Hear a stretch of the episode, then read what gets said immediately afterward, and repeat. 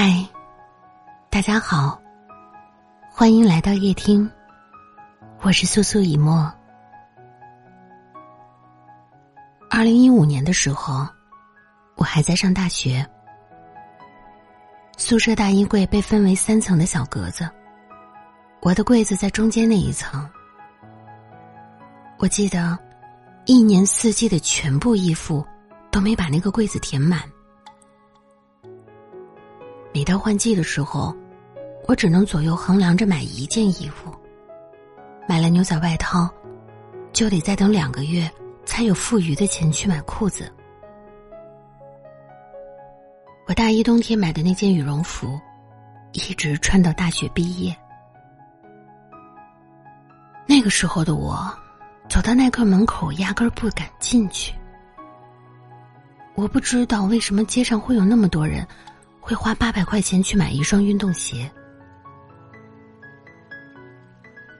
我们宿舍跟我好的几个同学用了苹果手机，而我一部国产手机用了三年，内存不够，还很卡顿，拍照很模糊。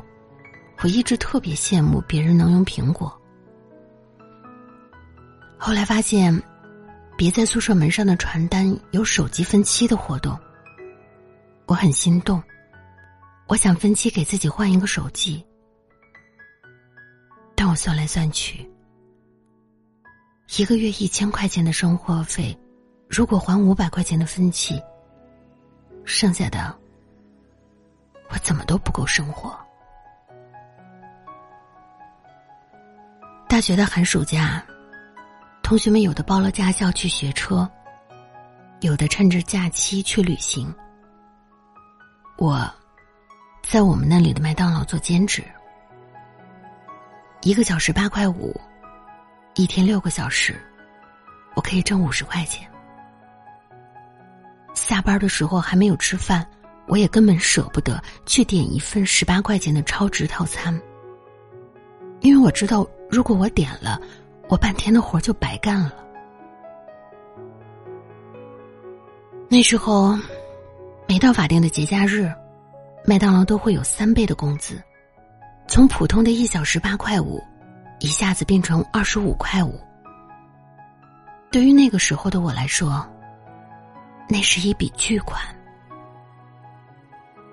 于是，有两年的大年初一和初二，我都在麦当劳上班。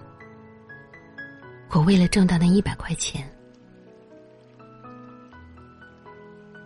我姥姥是二零一五年春天去世的。他在去世前的那个冬天，特别想去三亚。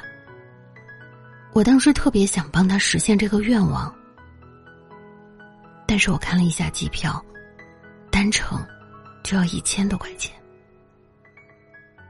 我根本买不起。